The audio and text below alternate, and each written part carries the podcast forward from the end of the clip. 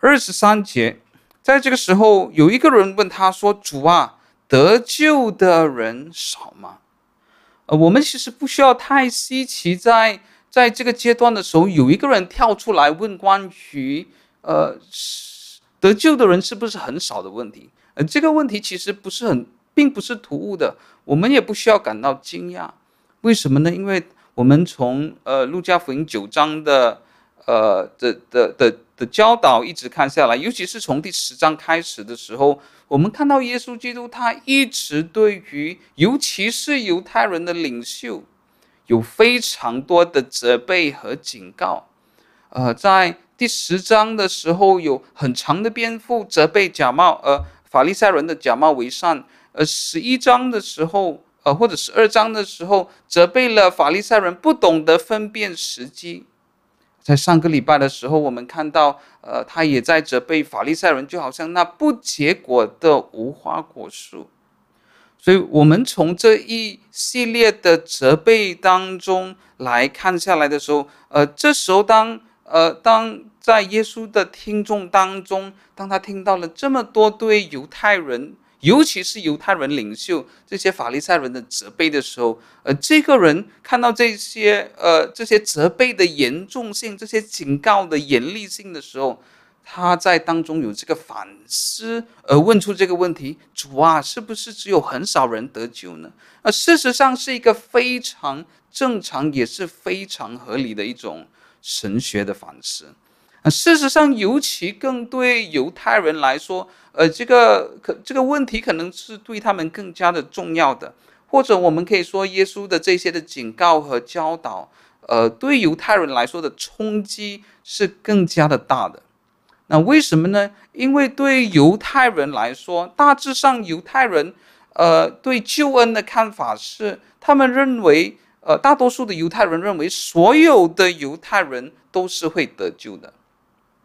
啊，呃，可能我们不会说每一个犹每一个犹太人都有同样的想法，呃，但是我们可以说，除了一些比较特别的群体之外，大部分的这这是大部分犹太人对于救恩论的这个想法，对犹太人的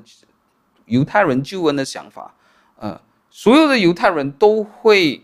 呃得救。那例如在犹太人的文献，Mishna 当中。呃，在呃这个拉比的文献当中，他们就会引用呃以赛亚书六十章二十一节作为一个支持，作为这个观点的支持。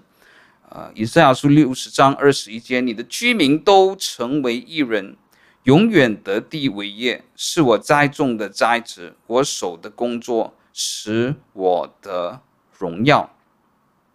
啊，所以呃，以赛亚书这里讲到，你的居民都成为。呃，异人，而在呃犹太人的传统当中，呃，我们在 Mishna 这里，呃，可以看到凡，呃，这这是其中一个经文来支持他们的观点。所有的犹太人，神拣选的百姓都会成为义人，都会得着拯救。呃，可能他们在这个细节上，例如关于呃呃这呃不同的人会得到什么赏赐，可能有一些的差别。呃，但但是对于大多数呃犹太人大多数群体来说，呃，大多数的呃犹太人来说，他们都认为所有的犹太人是得救的，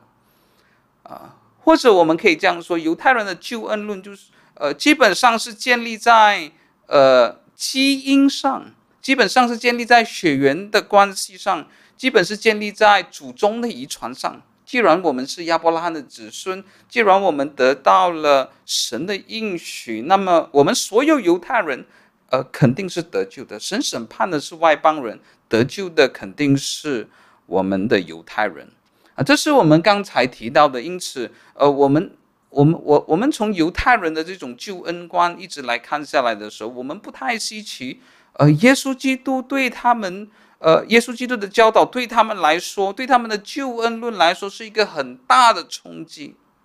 为什么呢？呃，不管是施洗约翰和耶稣基督的教导当中，都讲到，呃，这个斧头已经放在树上，若不结出果子的，就要把它砍下来丢在火里。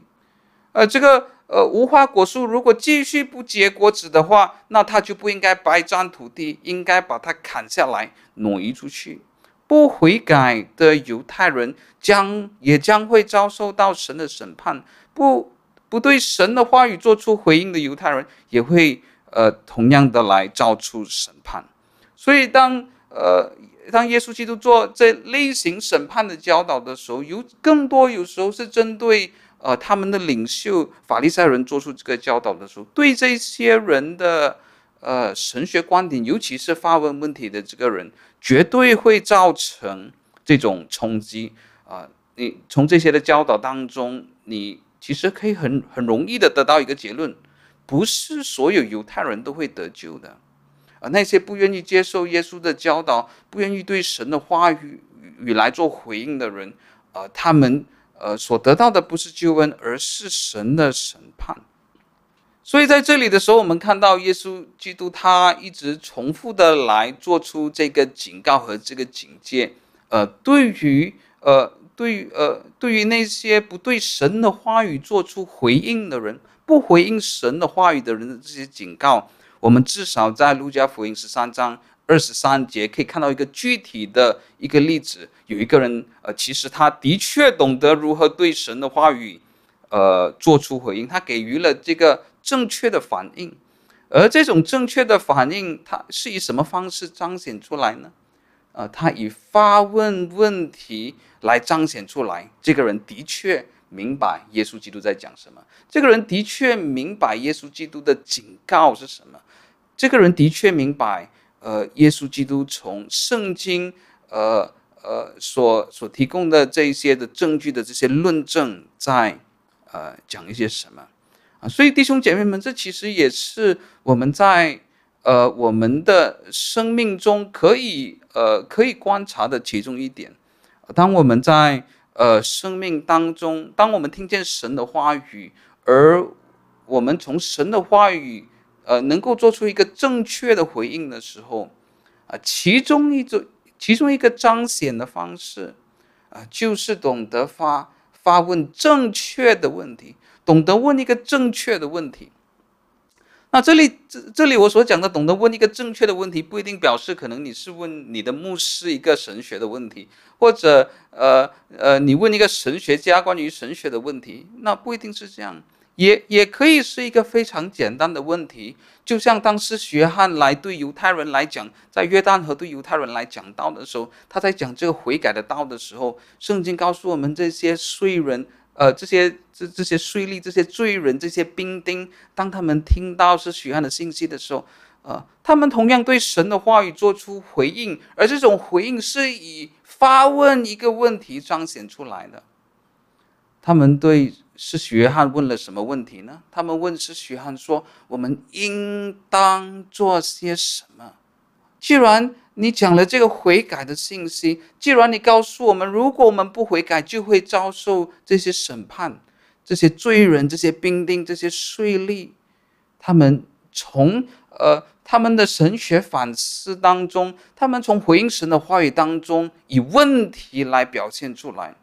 我们应当做些什么？那我在这里讲的发问问题，不一定是问你的牧师，或者问一个神学家、问一个学者某个问题。而有时候也是我们自己对自己来发出一个正确、一个正确的问题，一个重要的问题。我觉得弟弟兄姐妹们，这是非常重要的啊！我们每个人可能有不同样的呃教育程度，那我们每个人受圣经的装备，呃，在神学上面的装备也有不一样的程度啊。但是如果你要问我，那最低的限度，呃，我们应该接受多少的教育学习，多少的圣经，接受多少的装备呢？那可能我会说，我们最少的程度是一直，呃，我们装备到一个程度，以至于我们有能力对神的话语做出回应，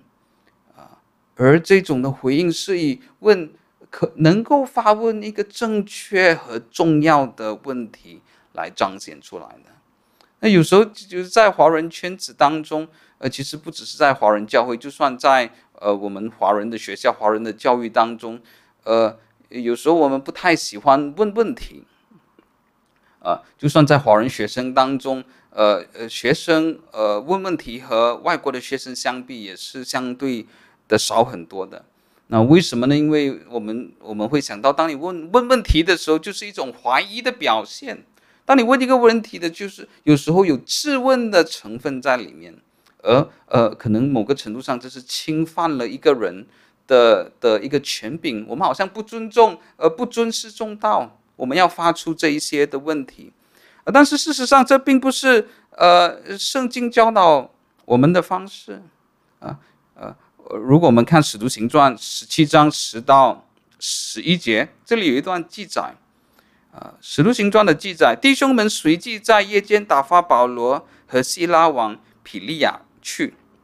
二人到了，就进入犹太人的会堂。那地方的人咸于帖撒罗尼迦的人，甘心领受这道，天天考察圣经，要晓得这道是与不是。呃，我们看到路加在这里，呃，称赞这个地方的人。他称赞这个地方的人是比铁萨罗尼迦的人更好的、更有品德的、更有素质的。这地方的人贤于铁萨罗尼迦的人，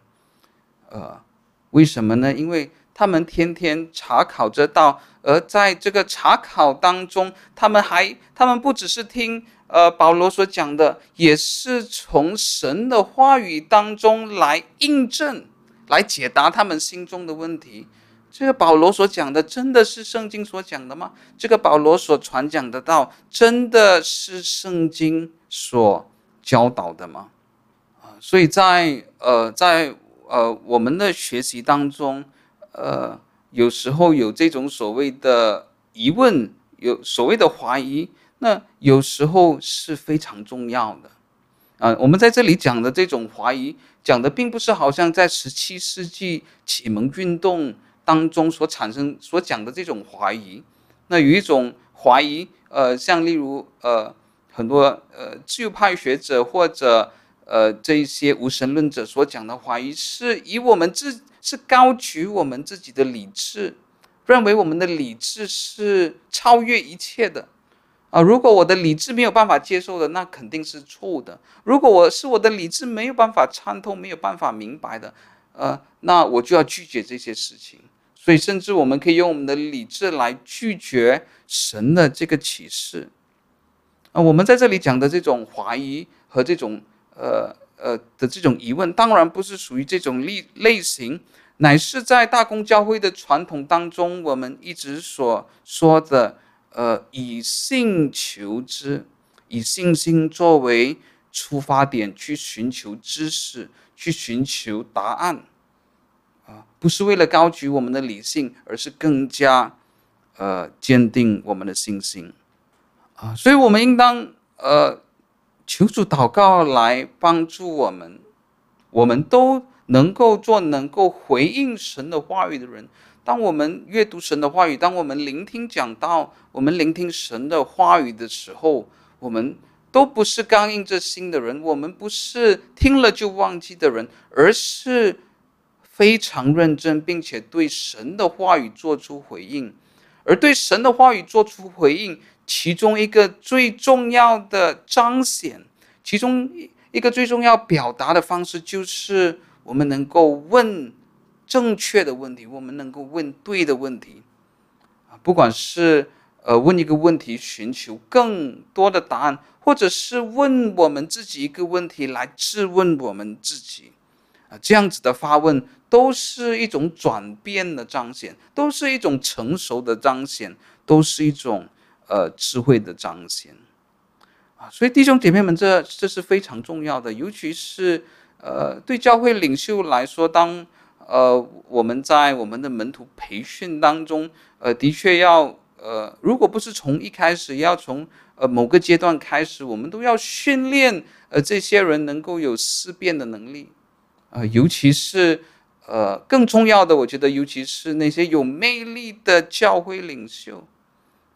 这是很可惜的。我看到很多有魅力的教会领袖，通常是不想要他的会有有太多的思辨能力的。哦，你只要对我对我忠心就好了，你对教会忠心就好了，你不要过问我的决定就好了。啊，但是其实尤其是在呃这类型的呃领袖这类这这类型的教会里面，训练一个人有思辨能力，呃，能够发问合理和正确的问题，呃，这是非常非常重要的。十三章二十四节，耶稣对众人说：“你们要努力进窄门。我告诉你们，将来许多人要进去，啊、确实不能。”呃，我们在呃二十四节的时候，我们在呃这里看到耶稣，呃，当呃当这个问题被发问出来的时候，是一个人发问出来的，呃，但是在回答的时候，耶稣却不只是回答这个人，耶稣是对呃众人来回答的啊，所以在这里呃所发生的并不是一个一个私人的交谈，呃，耶稣基督还是一样的在做一个群众的教导。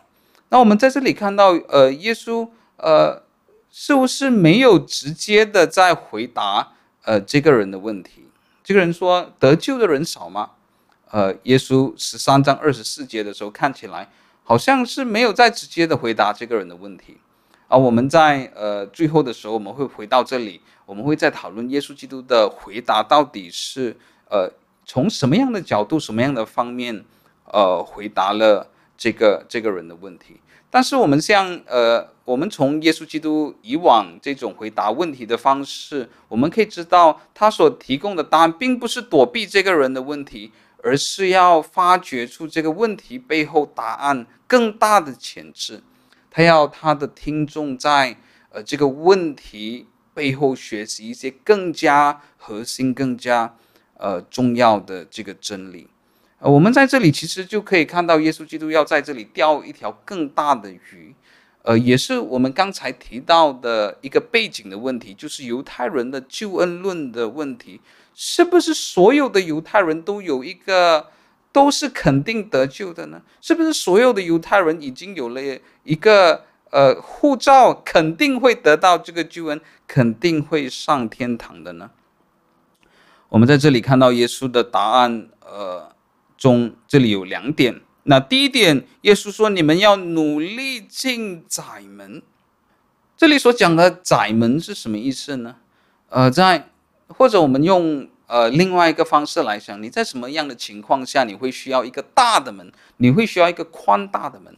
你可以想象在什么地方有宽大的门呢？例如在购物商场，例如在饭店，例如在医院，或者在一个呃商业大楼、办公大楼。的这个大门口啊，我们刚才提到的这些地方的大门口都有非常宽大的门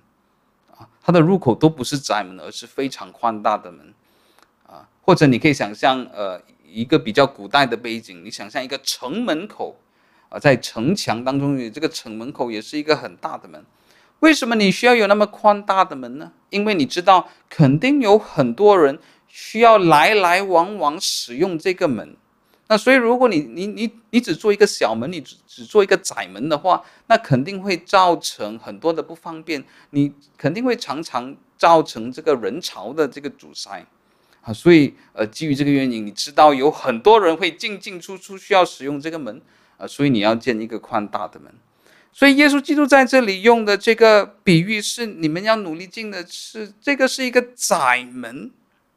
所以和刚才的意思相反，这里讲的窄门就表示这个门不是很多人会使用到的。这个进入神的国的门，呃，我们，呃，呃，我们其实继续读下来的时候，我们就会看到神的国的出现。这上一讲是很有关联的。我们在上一讲的时候看到耶稣行了在安息日行了这个神迹的时候，他说神的国好像什么呢？好像一棵芥菜种长成大树，好像一颗面段呃面团发酵长起来。所以在之前的时候讲到神的国，而我们在呃接下来几节的时候，我们也会看到耶稣会再次的讲关于神的国，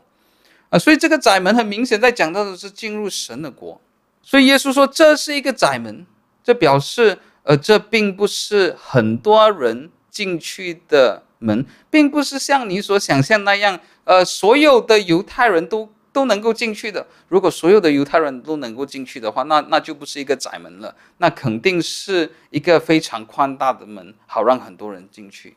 啊，但是耶稣说不是的，这并不是一个宽大的门要迎接很多人，而是只有没有你想象那么多，而是比较少的人会用到的。这是一个窄门。耶稣说：“你们要努力的进窄门。”我们在这里告诉我们，耶稣基督劝他们要努力，表示他们必须在呃进窄门这件事情上面。或者我我们会在这个语境、这个上下文当中看到，耶稣基督强调的是对神的话语做出回应，在这方面是需要努力，也就是说，他们需要呃把非常多的精力，把非常多的焦点放在这件事情上，他们要非常看重这些这件事情。这里讲到你们要努力的进门，也呃也不是在说我们在这里是。靠着我们自己的好行为，我们自己的德行来称义的，啊，你要记得在这里的时候，首先这一个门必须先是打开的，我们才能够进去，而不是靠你的努力就能够进去的。首先这个门也必须先是打开，你才能够进去。而我们知道，呃，这呃这个可能性，这个机会，这个门先能够打开，是出于神的。这是先出于神的恩典，呃，这扇门才能够打开，呃，我们才能够努力，才能够进去。所以，就算在这段经文当中讲的不是我们的救恩是靠我们自己的努力赚取的，啊、在这在在这个教导的背后，还是嫌神因为他的恩典掀开了这扇门，让我们这个呃有这个努力能呃。有这个机会能够接着努力进去，而这个努力也不是我们的功劳，而是神赐予我们的这个责任，神赐予我们的这个岗位，神要我们扮演的这个角色，啊，也他要我们在呃我们的信心当中，呃，也采取我们所需要呃所需要采取的这些的的这些行动。所以第一点是关于这个窄门呢。第二点，我告诉你们，将来有许多人想要进去，却是不能。而这个窄门也不是永远的打开的。第二部分讲到的时间的问题，这个窄门不是永远都会打开，而是之后将会关起来的。这个机会不是永远都开放，而是这个机会有一天将会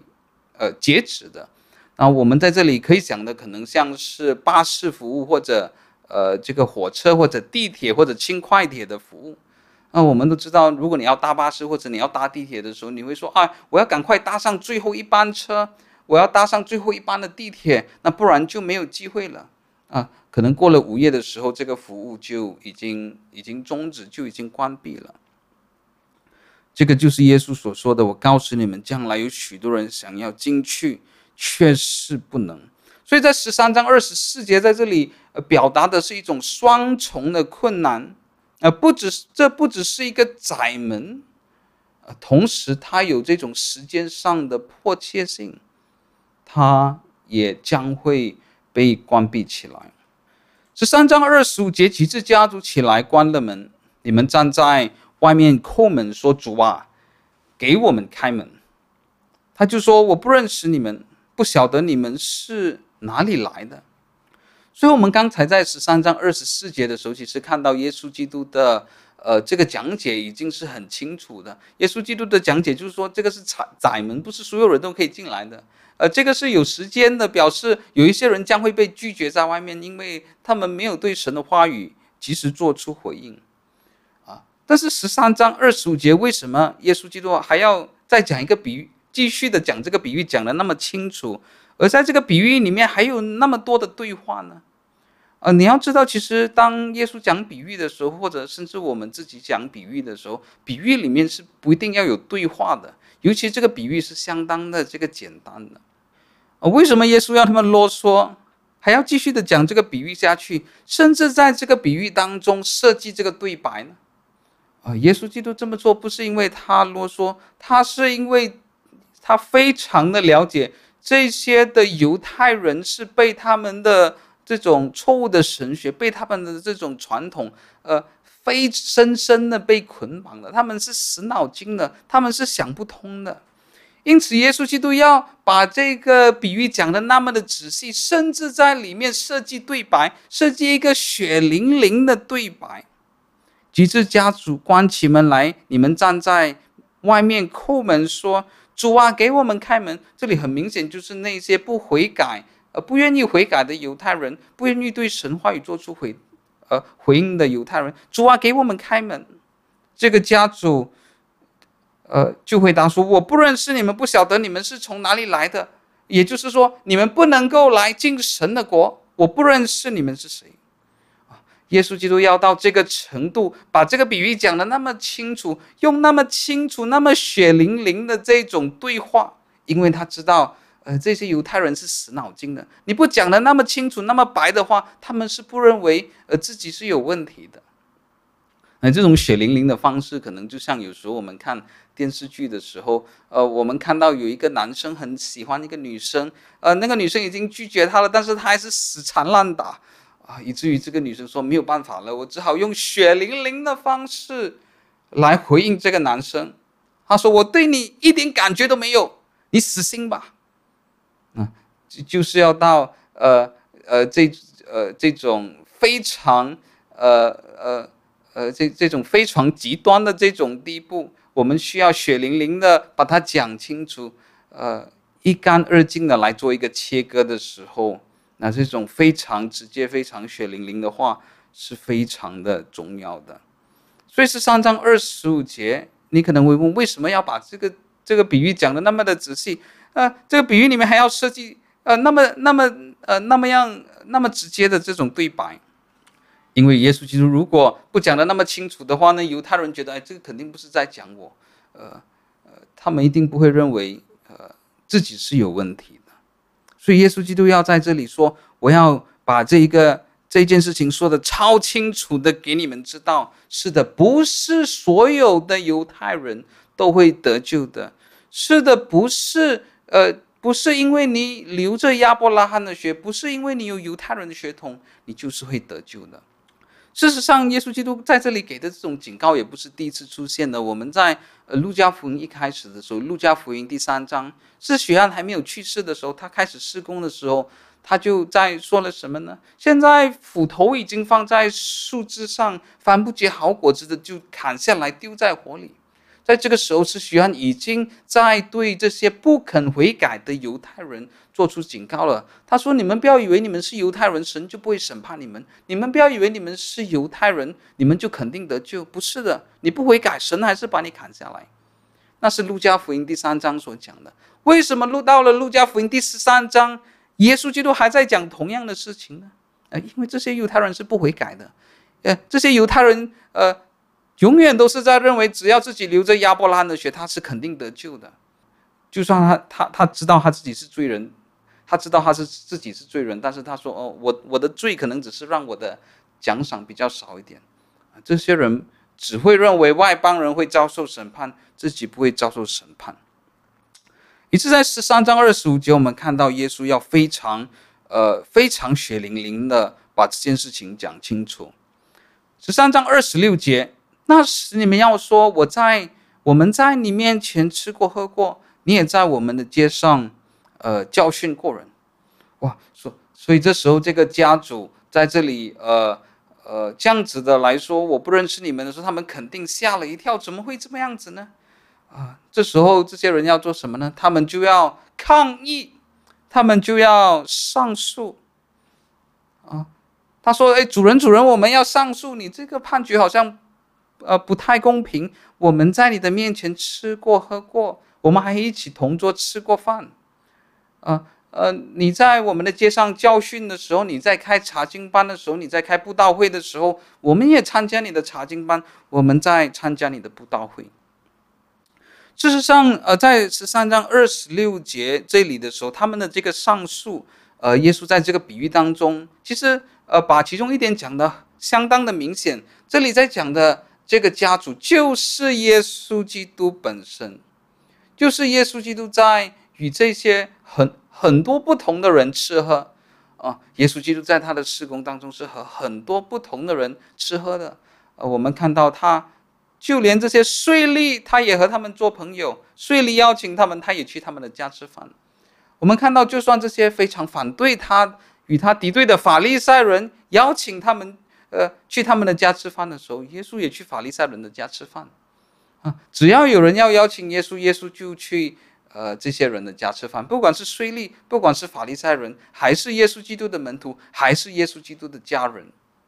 啊，耶稣都和这些人呃一同坐席。耶稣也在各城各乡，呃，像来教训他们。所以二十六节这里其实把这个比喻讲得更加的清楚。这里指的家主就是耶稣基督自己。啊，所以这这些人在他们的抗议，在他们的上诉当中，他们在讲些什么呢？他们说，呃，我们也曾经参加过你在呃你的这些事工啊，你在世上的事工啊，呃，我们和你一起吃过饭，我们参加过你的聚会。简短的说，Darrell 会这么说，他们的抗议的内容就是 knowledge and intimacy，知识和亲密。知识是什么？知识就是讲，哎，耶稣，我们跟你很熟的吗？啊，我知道你做这个，我知道你做那个，啊，呃，我了解你的事工在做什么。这是 knowledge，这是跟他们他们的表他们的抗议是，耶稣，我们是跟你很熟的，我们对你的事工是非常熟悉的，啊，我们也跟你有有一些亲密的这些接触。但是，呃，我们在二十七节的时候。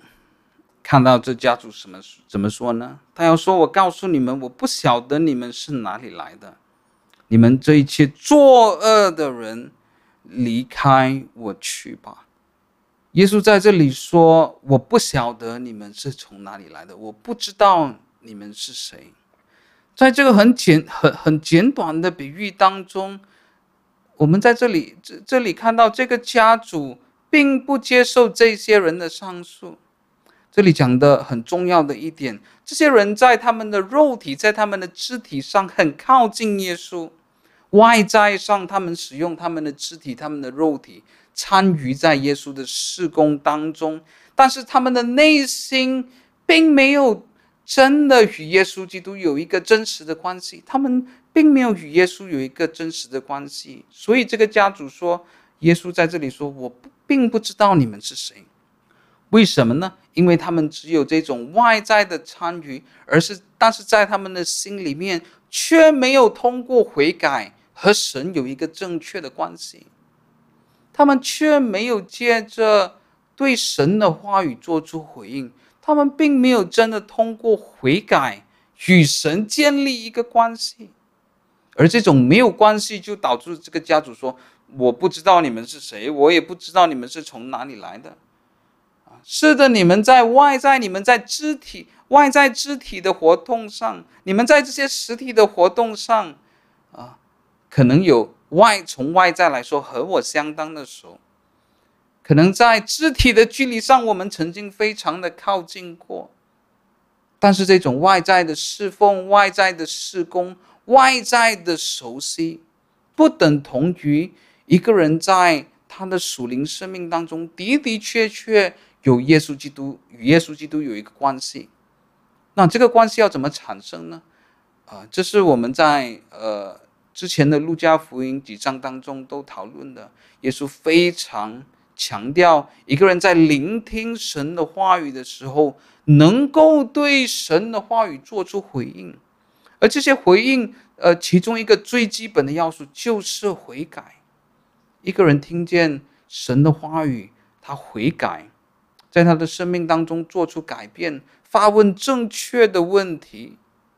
啊，按照圣经的原则寻找正确的方向，而这个人就真真实实与神有真正的关系。这个人也是神所知道的，啊，但是耶稣说，呃，却不是这些人，这些人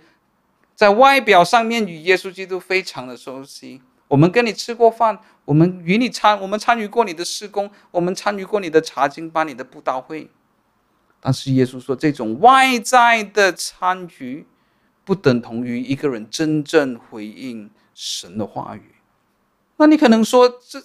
这、这一切的教导和我有什么关系呢？我今天我我是一个华人，我并不是犹太人，我没有犹太人这种呃想要依赖亚伯拉罕的血统的的的这种问题。但是在耶稣的这种责备背后，有一个更大更重要的原则。这个原则是什么呢？就是虚假的安全感。我们常常会用虚假的安全感来安慰自己，可能像这些人一样，我们虚假的安全感是建立在我每个星期都有参加主日崇拜，我每个星期都有参加查经班，我们每个星期都有参加祷告会，或者我甚至是呃非常努力的自己参与在事工当中，或者我的神学是非常的正统。这些东西都是很重要的，当然，这些东西都是有价值的。但是，如果我们自己在我们的心里，在我们的生命当中，没有的的确确从我们的心里对神的话语与神对神的话语做出一个回应，我们没有努力认真的看待神的话语在对我们做些什么，以至于我们在当中做出一个反思，对自己发出问题，悔改。并寻寻找正确的道路的时候，那我们同样是，呃，对于我们自己的属灵生命来建立一个虚假的安全感，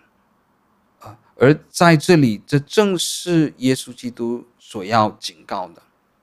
十三章二十八节，你们要看见亚伯拉罕、以撒、雅各和众先知都在神的国里，你们却被赶到外面，在那里必要哀哭切齿了。在这里，二十八节讲的不只是这些人所受到的刑罚，在当中还有一个非常呃非常大的一一一一个反差，一个大非常大的这个对比在当中。这就像有时候呃呃，有时候最悲惨、最可怜的，有时候可能不是你自己一个人待在家，而是你发现可能你的朋友邀请了所有的人，呃，你的朋友都出去一起的聚会，但是。所有的朋友当中，没有一个人邀请你，你是被遗留的那一个。而这种的反差是让呃你的这种情况是更加的悲惨的。不只是你你你是自己一个人，而是你同时是被其他人所遗留下来的。十三章二十八节，你要看到你所仰望的亚伯拉，你所仰望的以撒，你所仰望的雅各，你所仰望的先知。你常常在你读经的时候，在你教导的时候，你嘴巴呃常常提到这些人的名字。这些人都在神的国里，你却被要被赶到外面，在那里必要哀哭切齿了。在中文这里的翻译常常把哀哭切齿翻成呃成一句完整的字。听起来像是一个成语，但是在希腊文其实这是两个不同的字，在那里必要哀哭和切齿了。当然，我在哀哭这一点，我们都非常直截了当的，我们都知道他在讲到的是一个人的痛苦，一个人的难过。但是切齿表达的是什么呢？呃，有一些神学家。呃，常常会把爱哭切齿连接起来，认为，呃，当一个人的生命很痛苦的时候，他也会切齿，他会好摩擦他的牙齿。但是也有好一些的学者指出，事实上，不管是在旧约圣经当中，或者在几乎所有的拉比文献当中，呃，切齿这个字的出现，摩擦牙齿的这个出现，呃，几乎没有一次是用来表达，呃，伤心的，没有一次是。用来表达痛苦的，啊，所以在旧约当中，其实有，甚至在新约当中，呃，我们在使徒行传读到，这当有一群犹太人非常的痛恨斯蒂凡，要用石，呃，并且用石头把他打死的时候，这些人都是表达这种切齿的行为、摩擦牙齿的行为，而在呃呃旧约圣经当中，或者在犹太人拉比的文献当中。切齿常常表达的只有一个意思，就是愤怒，就是生气。耶稣说，在那个时候你要被赶到外面。你看到你所仰望的亚伯拉罕、以撒、雅各众先知都在神的国里，但是你将要被赶到外面，在那里你要很痛苦的哀哭，也要非常生气的切齿。啊，这是一种什么样的生气呢？啊，可能。也许，呃，中文我们有的这个字可能可以描写这里的，呃的这里的这个人的感受啊。中文我们一个字叫做悔恨，虽然我们用悔恨这个字通常比较是没有那么负面的，但是如果我们把悔恨，呃，以最消极的方式来解释的话，啊，就是一种后悔和怨恨啊。当然，我们在这里可能可以问一个问题：这这些人的这呃，圣经里面常常呃描述这些罪人。在最后的审判当中的哀哭和切齿，这种切齿的生气是在生气谁呢？他们是在生气自己吗？还是他们是在生呃以一种以一个罪人的方式在生气这位神？我们其实也不知道，我们很难下定论啊。但是这是圣经当中常常出现的呃的一对字眼，来表达了这些呃。呃，这些在最后受审判的人，他们是非常呃哀伤的痛哭，也非常愤怒的切齿。耶稣基督在讲，在在这里所要呈现的一个画面，这是一个非常非常悲惨的画面，一个非常非常悲惨的下场。我们只要，我我们都应该停顿下来，想象一个人。一面痛苦的哭泣，并且愤怒的咬牙切齿的这个画面，这是一个何等凄凉的画面！这是一个非常凄惨的画面。二十九节却有另外一个画面，当耶稣基督讲完了那些被拒绝的人的时候，呃，这时候我们可以想象，就像拍电影的时候，这个 cameraman，呃，这个摄影师就转向了另外一个画面。从东从西从南从北，将有人来在神的国里坐席。什么是从东从西从南从北呢？那这就是指南针的四个方向，这地图上面常常有的四个方向。呃，所以他要表达的这种呃地图上的四个方向，呃或者指南针上的四个方向，就是全世界呃的的这个意思。而这种从全世界而来的人，指的是什么样的人呢？啊，指的是谁呢？啊，在呃旧约圣经的时候，常常指的是两组的人。我们来可以来看呃一个例子，以赛亚书四十章五到六节，啊，这是神对以色列的百姓说：“不要害怕，因我与你同在，我必领你的后裔从东方来，又从西方招聚你。”我要对北方说，交出来；对南方说，不要拘留。将我的众子从远方带来，将我的众女从地极领回。啊，同样的，你在以赛亚书四十三章看到这里的东西南北，呃，其实他要表达的就是全世界的意思。啊，所以呃，以赛亚书四十三章这里要呃表达的这这是呃这里要表达的这种东西南北的对象是谁呢？啊、这里讲的对象是那些被掳到世界各地的犹太人，因为当呃以色列灭国的时候，呃这些呃犹太人他们都呃散居，他们都被流亡到不同的地方去，啊、所以这这些讲到从东西南北而来的人的时候，呃其呃在旧约圣经里面指的其中的一组人是这些犹太人。而这些因为犹呃以色列灭国的时候流亡到世界各地的犹太人，啊，神说他将会从世界各地再次的聚集他自己的这个百姓。那有第二组人，当圣经说这些人是从东西南北而来的时候，呃，他们指的并不是犹太人，而是外邦人。啊，外邦人敬拜神。并不是在新约圣经当中才出现的，其实在旧约圣经当中也有好多这类型的经文。例如在马拉基书一章十一节，万军之耶和华如此说：从日出之地到日落之处，我的名在外邦中必尊为大，在各处人必奉我的名烧香，献洁净的供物，因我的名在外邦中必尊为大。或者可能我们在诗篇当中，我们。呃，相当熟悉的，常常讲到万国都要敬拜神，万民都要敬拜神。这里讲到的万国和万民，常常呃指的就呃呃，指的就不只是犹太人，而是呃包括外邦人在里面。呃，另外一个我们要呃我们要看的这个呃先要解释的一个概念是，这里还有一个呃最后一句，在神的国里坐席。什么在叫做在神的国里坐席？这这其实也是犹太人非常熟悉的一个概念。呃，我们通常有一个比较技技术性的名词来描述呃这这样子的坐席，这样子的 party，呃，我们叫做弥赛亚的宴席 （Messianic banquet） 或者是 Messianic feast。呃，这是犹太人在他们的救恩呃在他们的末世论当中，他们呃常常看在末世的时候，神将会。摆设一个非常丰丰盛的宴席，呃，给他的百姓。那其中一点是我们可以在以赛亚书二十五章六到八节看到这个弥赛亚的宴席，呃，Messianic banquet 的这个概念。在这山上，万军之耶和华必为万民用肥甘设摆宴席，用陈酒和满髓的肥甘，并澄清的陈酒设摆宴席。他与他必在这山上。呃呃除灭遮盖万民之物和遮蔽万国蒙脸的帕子，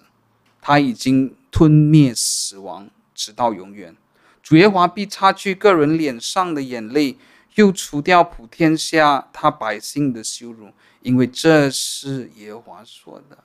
所以，以赛亚二十书二十五章这里，呃，我们我们看到这个呃，其中一段经文讲到。呃，以色列人有的在末世的时候有这个弥赛亚宴席，神的百姓都会在呃的一个大宴席当中一起庆祝的一个概念。你也可以在以赛亚书二十五章这里读到呃一个很浓厚的启示录的味道。他已经吞灭死亡，直到永远。主耶华必擦去个人脸上的眼泪。啊，你可以呃，我如果我们有读过启示录的话，我们也在启示录当中看过相当类似的经文。有时候我们读启示录的时候，在呃，尤其是在这些的很多的当中，很很多的这种代表当中，呃，会读读的这个头昏脑胀。那其其实有其中一点我们会读的头昏脑胀的原因，是我们没有发现到在当中其实有很多的。呃，这些的比喻的这些画面都是从旧约圣经当中取来的。呃呃，这这是有有有时候当当然我们读呃启示录的时候，我们没有看到这里说哦，经上记着说这一句话。呃，但是有一次我呃在呃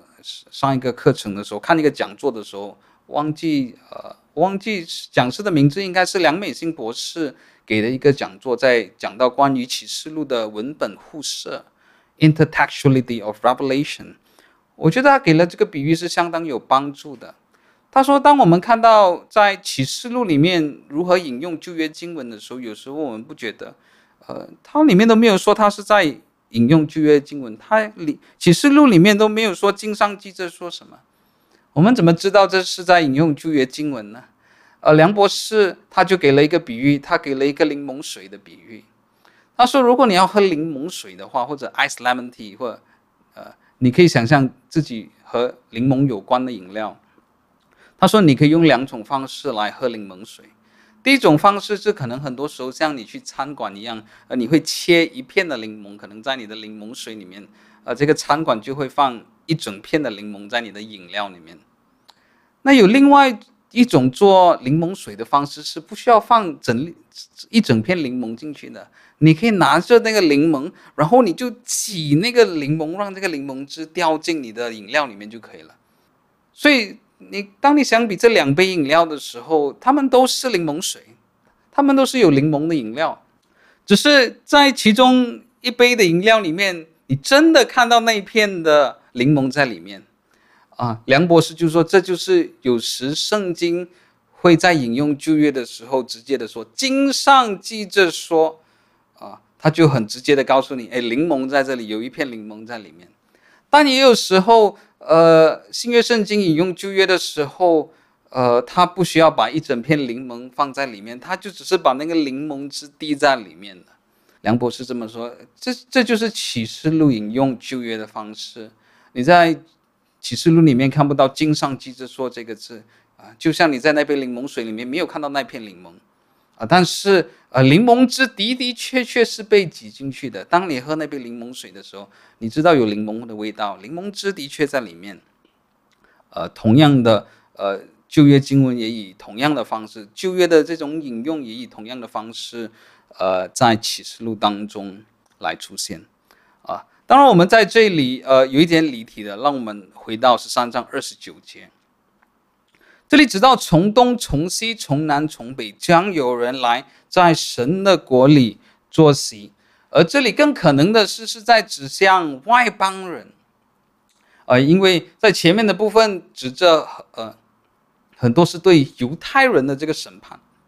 很多的这个犹太人，他们将会被丢出去，在那里哀哭切齿。但是从东、从西、从南。从北却有全世界各地的犹太人，呃，对不起，全世界各地的外邦人，这些非犹太人，他们将要得救，他们将要在神的国里来作席。Darrell Bock 在他的注释当中甚至指出一点，啊、呃，虽然在旧约圣经当中有犹太，呃，这，呃，旧约圣经当中也有外邦人敬拜神的概念。啊，但是犹太人有时候常有的一个想法是，这些外邦人是敬拜神，但是他们在呃末世的时候，在世界的结束的时候，是以手下败将的身份来敬拜神。他们有的概念是说，我们以色列就是。这个是最厉害的这个国家，我们以色列就是这个最强大的国家。而你们外邦人敬拜神，但是你们是以手下败将的方式，你们是输给我们以色列，你们是向我们以色列来进贡，你们不是和我们同等的。我们以色列人是呃神所特别拣选的，外邦人会敬拜神是的，但是你们是我们的手下败将，你们是以手下败将的方式，呃你们是以我们的尘仆的方式，呃来敬拜神。啊！但是在这里十三章二十九节却是说，这些外邦人却是在神的国里，一同与其他的圣徒，一同与亚伯拉罕，一同与以撒，一同与雅各，一同与众先知来坐席。啊，弟兄姐妹们，有时候我们对于这种在这种呃弥赛亚的宴席，这种末世的宴席，有时候我们很难有这种想象。但是我觉得我们可以从另外一个一个出发点来想象，呃，这个非常美好的这个画面，就像有时候当我们呃可能在我们自己的家中，或者我们有非常要好的朋友离开这个世界的时候，呃，而他们也是基督徒的时候，我们虽然很难过，但是我们的难过却不是绝望。在我们心中有一个非常大的盼望，这个大的盼望是我们在末世的时候，我们在耶稣基督再来的时候，我们要在主里，我们要在新天新地，再次的与这些我们离开的家人来相聚，我们再次的会见到这些人，但是在那个时候已经不是带着病痛，不是带着肉体的软弱，而是带着荣耀的身体。弟兄姐妹们，当我们有这个。思想的时候，这的确是正确的，但是我们甚至可以把这个思想，呃，这个想法拉得更远，这个盼望拉得更远，不只是和我们亲爱的家人、亲爱的朋友已经离开世界的，而我们甚至是和在整个呃教会历史当中。非常重要的人物，在整个旧问历史当中非常重要的人物，甚至是亚伯拉罕、以撒、雅各，甚至是摩西，甚至是大卫，甚至是以利亚和众先知，和我们一起的家，和我们的家人，啊，更重要的是，我们与我们的主耶稣基督一起，我们都在这个弥赛亚的宴席当中，在神的同在的滋润当中。一同享受神所赐给我们的这个福乐。十三章三十节只是有在后的，将要在前；有在前的，将要在后。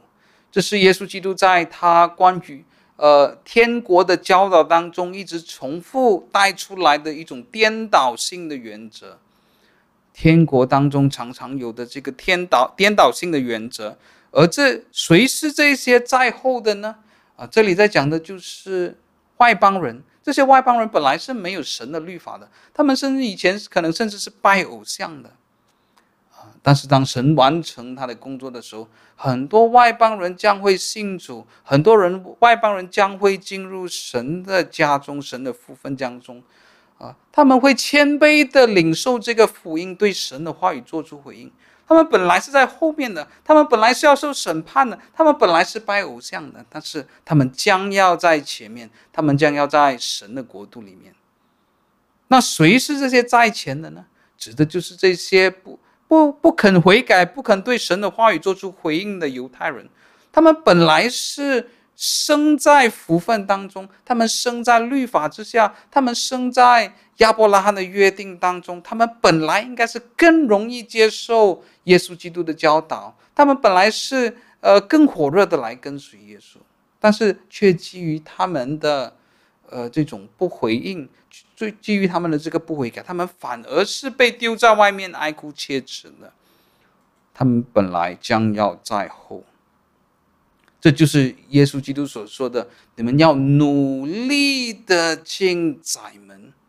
为什么呢？因为聆听神的话语和回应神的话语是非常重要。他需要你，呃，他需要你生命当中很大的专注力和很大的注意力。不然的话，这样子的颠倒就会发生在你的生命当中。所以，当十三章三十节，当耶稣基督带出这个教导的时候，Daryl b o g 在他的注释当中，呃，耶稣等于这时候在呃把这个人的问题给改变了。耶稣改掉了这个问题，而这个问题已经从得救的人是不是很少，转变成。你是否是得救的其中一人？而在那些得救的人当中，你是否是其中一人呢？十三章三十节，可能我们在这里再说个题外话。我常常看这在后的将要在前，在前的将要在后，常常也反映在我们教会当中的一个状况的一个群体。这个群体是什么呢？这个群体就是在基督教家庭生长的小孩，一个在基督教家庭生长的小孩，他在一出生的时候就活在神的盟约之下，他在一出生的时候就活在教会的环境当中，所以照理来说，这个人本应该是在前面的。照理来说，他的父母亲应该从小的时候就引导他。在知识上，在爱心上，在火热上，在怜悯上，是非常非常的有爱心，非常非常的跟随主。但是有一些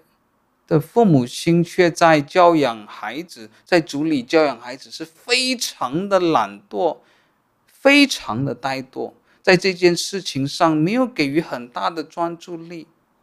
他们仅仅的。教养小孩子，只不过是每个星期天准时的带小孩子到教会，然后准时的再把他载回家。可能我们在我们的生命中当中都有看过这些从小在教会里面长大的小孩，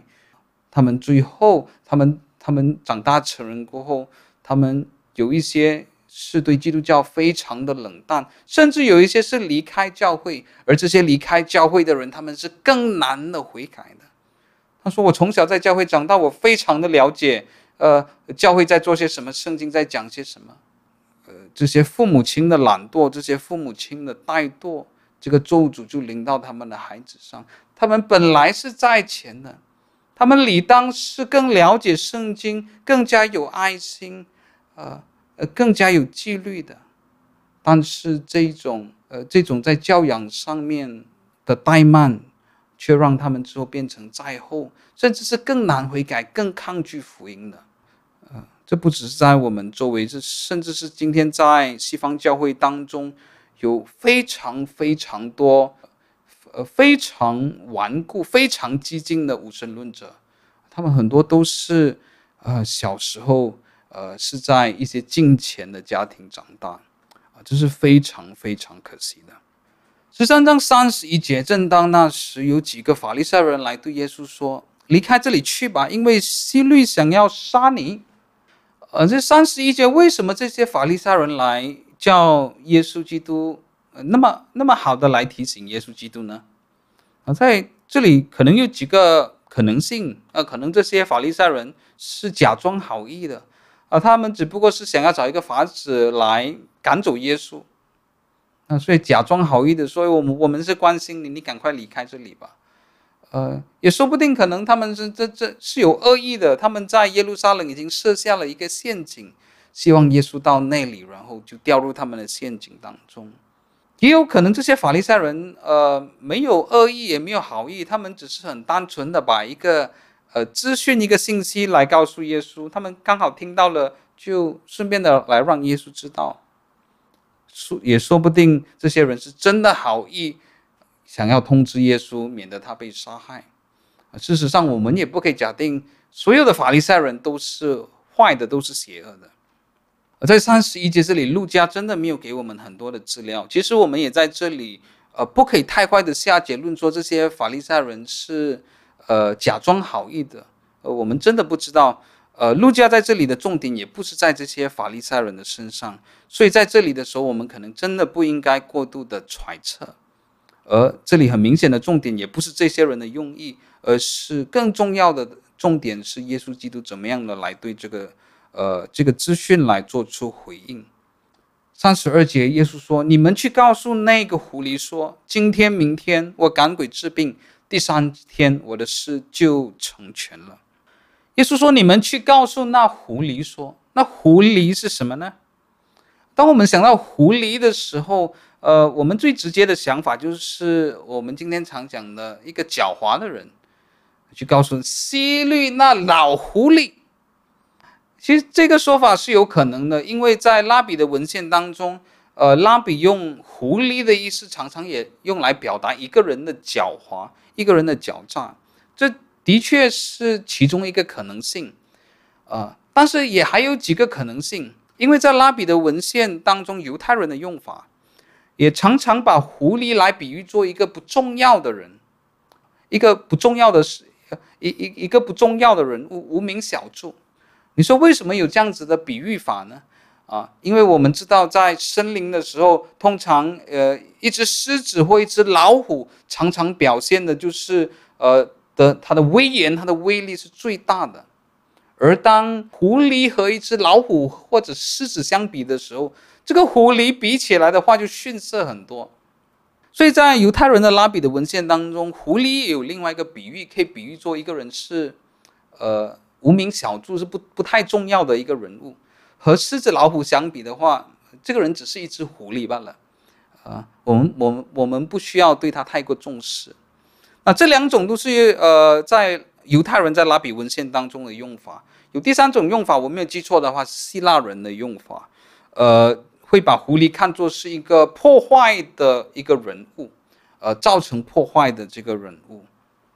所以当耶稣说：“你们去告诉那个狐狸，告诉希律，呃，这里讲的希律不是大希律，他死了好久了。这里讲的是大希律的儿子希律安提帕，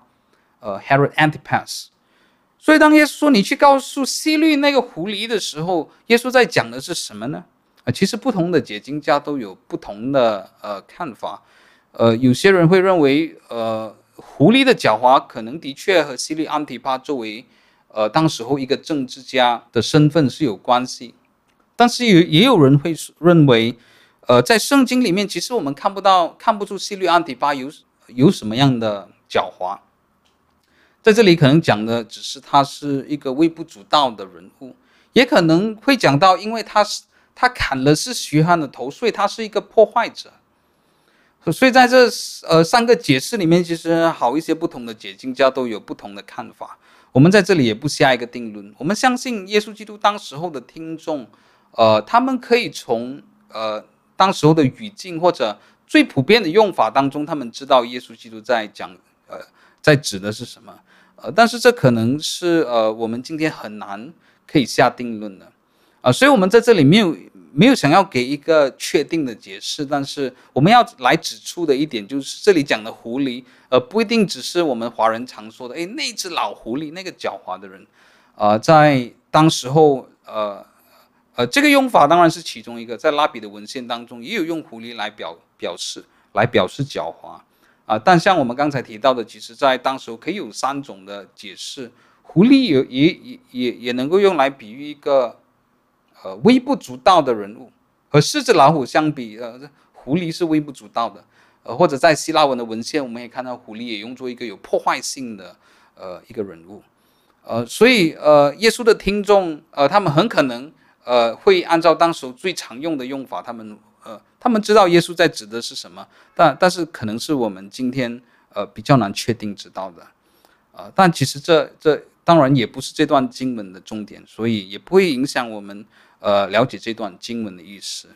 耶稣说：“你们去告诉那狐狸说，今天明天我赶鬼治病，第三天我的事就成全了。”呃，这同样是一句相当难解释的经文。今天、明天我赶鬼治病，第三天我的事成全了。呃，有些人就会说，这里讲的第三天是耶稣死后第三天复活。呃，其但其实有好多的解经家都不不赞同这个说法，因为这个上下文其实真的，呃，按以这个死里复活的解释，真的，呃，不太能够搭配。呃，有好一些解经家的解释是，耶稣基督在讲的这个这个今天、明天、第三天，呃，在讲的不是真的第一天、第二天、第三天，这里讲的今天、明天、第三天要表达的，呃，只是一种呃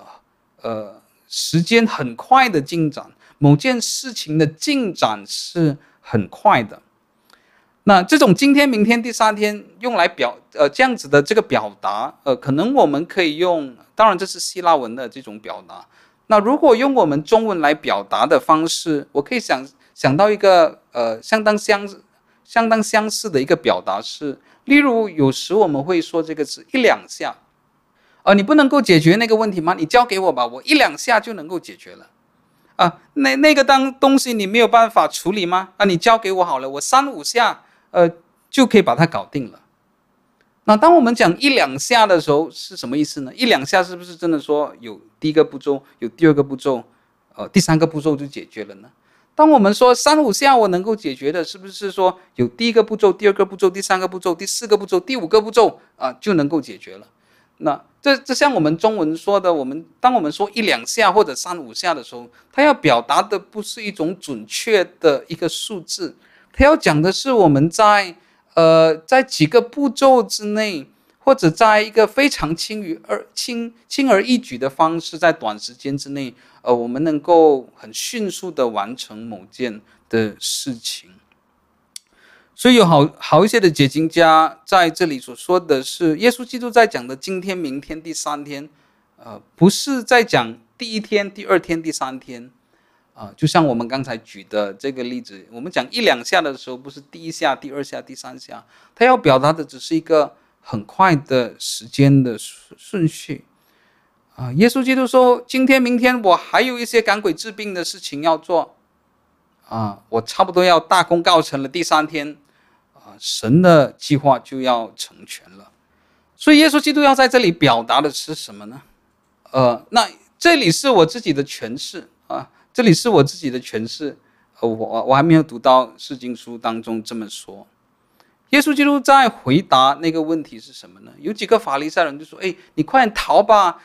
这个希律想要把你杀死啊！”耶稣基督，呃，在这里给的反应就像可能我们可以说，呃，有时我们在办公室里，有时在呃职场上一些不满的员工，他们会给的。呃，他们给过一些反应，例如这个老板说：“如果你再不努力一些，我就要把你炒，我就要炒你鱿鱼了。”那这个员工说：“啊，不需要你炒我鱿鱼，不不需要麻烦你，我自己很快就会去找新的工作了。”耶稣基督在这里说：“呃，哦，呃，这个希律想要杀死我吗？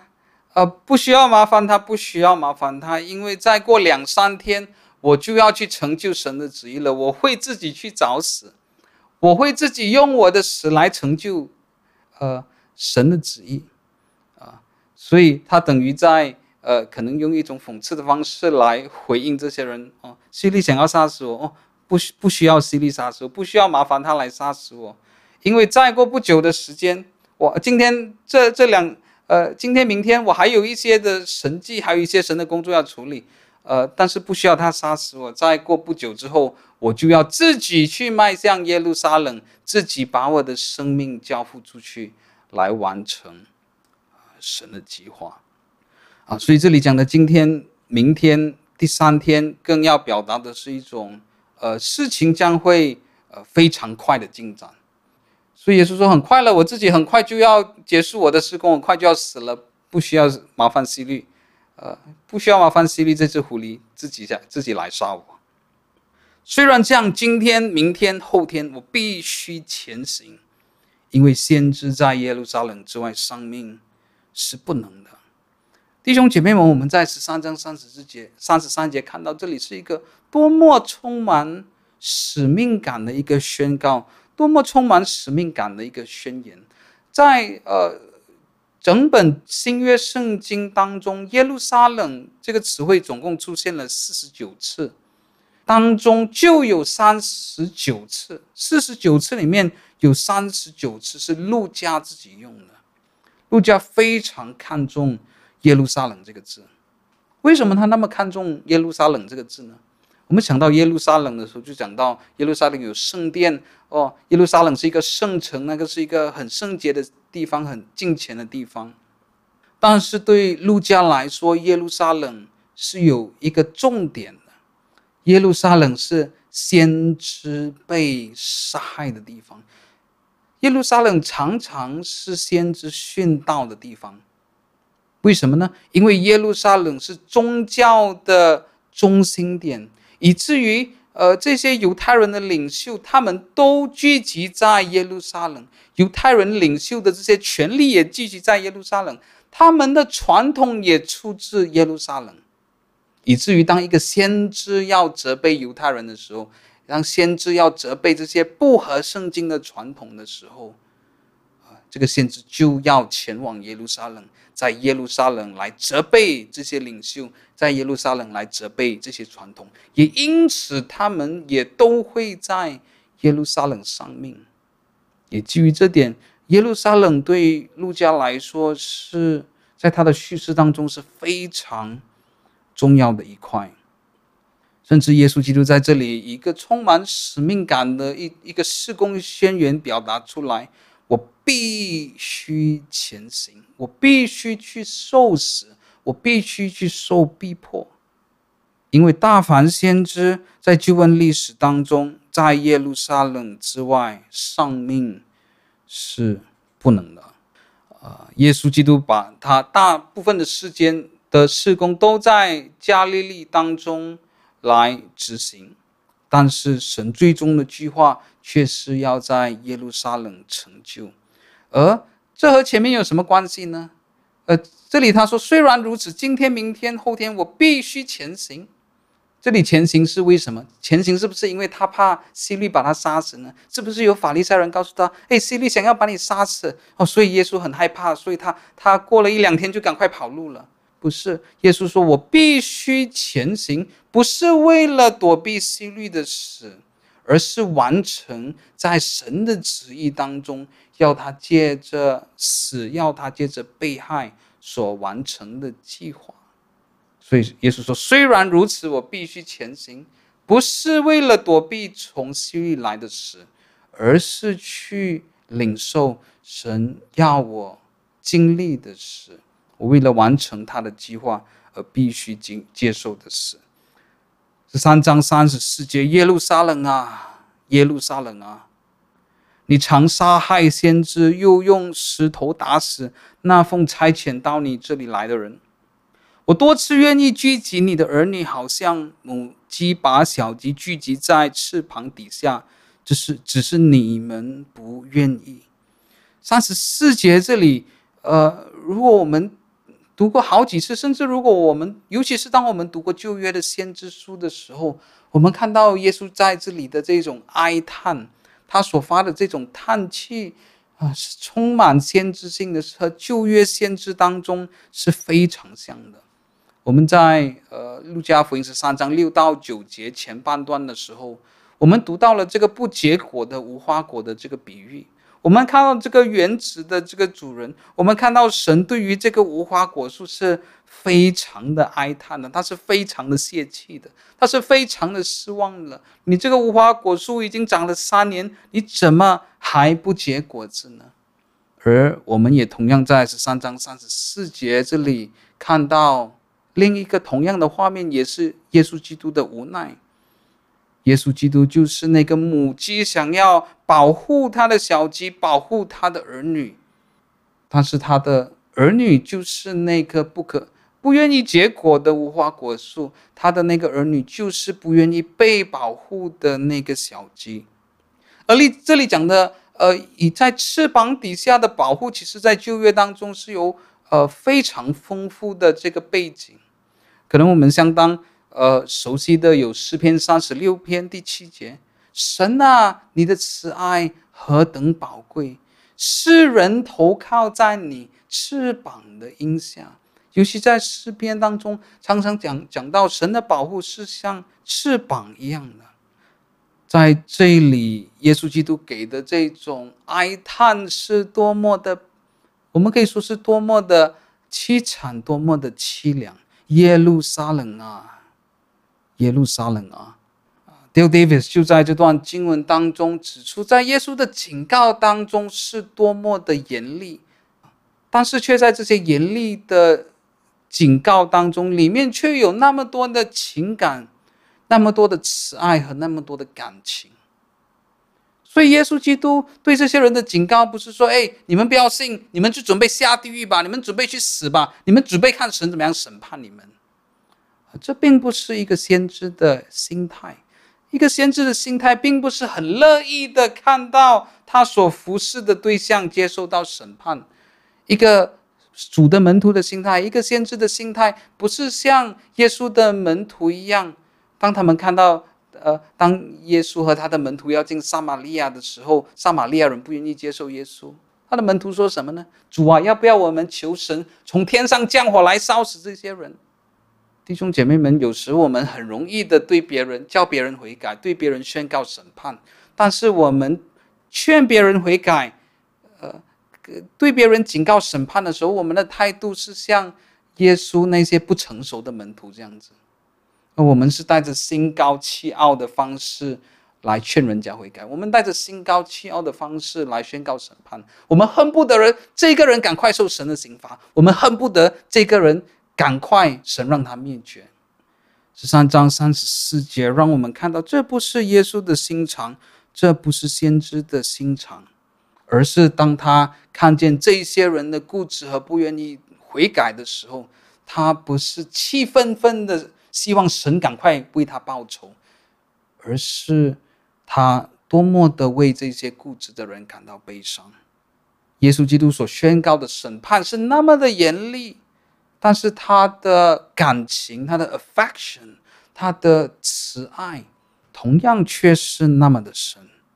耶路撒冷啊，耶路撒冷啊，你常杀害先知，又用石头打死那奉差遣到你这里来的人。我多次愿意聚集你的儿女，好像母鸡把小鸡聚集在翅膀底下，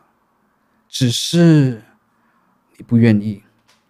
看哪，你们的家成为荒场，留给你们。我告诉你们，从今以后，你们不得再见我，只等到你们说，奉主名来的是应当称颂的。那当耶稣基督对他们做出这个警告，你们的家成为荒场，留给你们的时候，呃，这句话犹太人可能都相当的熟悉。这是这句话，其实很多的解经家都认为是出自耶利米书十二章七节，这么样讲到：我离了我的殿宇，撇弃我的产业，将我心里所亲爱的交在他仇敌的手中。这是神怎么样借着先知耶利米，同样的来对以色列人做出警告，而耶稣也对他们做出了。同样的警告。那如果你对于呃这个新约时代的历史，第一世纪的历史有一些了解的话，你知道一直到主后七十年的时候，在犹太这个地方发生了一个非常重要的事件，在主后七十年的时候，整个耶路撒冷，包括这个圣殿都被毁掉了，犹太人都被呃赶出去。在于时间的缘故，我们不太仔细的解释发生了什么事情。呃，如果你有兴趣的话，你都可以在网上找到在主后七十年在耶路撒冷发生的事情。但是耶稣基督所讲的，你们的家将留给荒场，留给你们的时候，其实不需要等到这些建筑物，整个耶路撒冷的呃这个城墙或者耶路撒冷的圣殿被毁。这里讲的你们的家成为荒场，留给你们。讲的不只是这种实体，呃，这种 physical，这种手能够摸到的建筑物。当以色列成为荒场的时候，只需要有一个条件，就是神的同在离开他们。这同样是在耶耶利米书讲过的，耶利米书七章一到四节。耶和华的话临到耶利米说：“你当站在耶和华殿的门口，在那里宣传这话说：你们进这些门敬拜耶和华的一切犹太人，当听耶和华的话。万军之耶和华以色列的神如此说：你们改正行动作为，我就使你们在这地方仍然居住。你们不要倚靠虚谎的话，说这是耶和华的殿，是耶和华的殿。”是耶和华的殿，你们不要依靠虚谎的话说，这是耶和华的殿，是耶和华的殿，是耶和华的殿。为什么这是虚谎的话呢？啊，是因为神差派他自己的先先知劝以色列人悔改的时候，在以色列人当中有一些的假先知说：“哎，你不需要听这些人什么悔改，不需要悔改。你看神的殿还在我们这里。”圣殿还在这里呀，只要我们有圣殿啊，这个就是神与我们同在啊！你不需要听呃这些人叫我们悔改还是什么的，不需要听这些人。这里有耶和华的殿，有耶和华的殿，有耶和华的殿。而我们在这里看到这种虚假的安全感，是在旧约的时候，我们在以色列人的生命当中就看出来了，在他们败坏的行为当中，在他们的拜偶像当中，在他们离弃律法的时候。他们还是为自己制造一个虚假的安全感。我们有耶和华的殿，我们有耶和华的殿。甚至在新约当中的这些犹太人，他们也说同样的话：我们有亚伯拉罕的血统，我们有亚伯拉罕的血统。弟兄姐妹们，这就是当一个人不愿意对神做对对神的话语做出回应的时候，他会产生的另外一种负效果。